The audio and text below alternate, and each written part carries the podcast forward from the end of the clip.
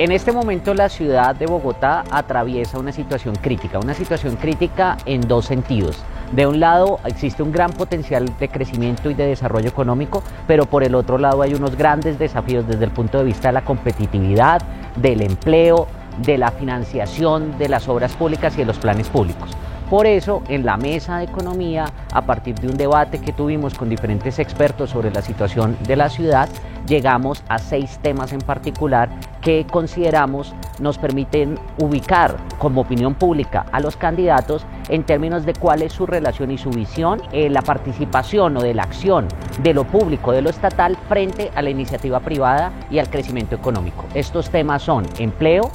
tributación, competitividad, Bogotá 24 horas, participación del, del, plan de ordenamiento territorial y otros temas que verán a continuación.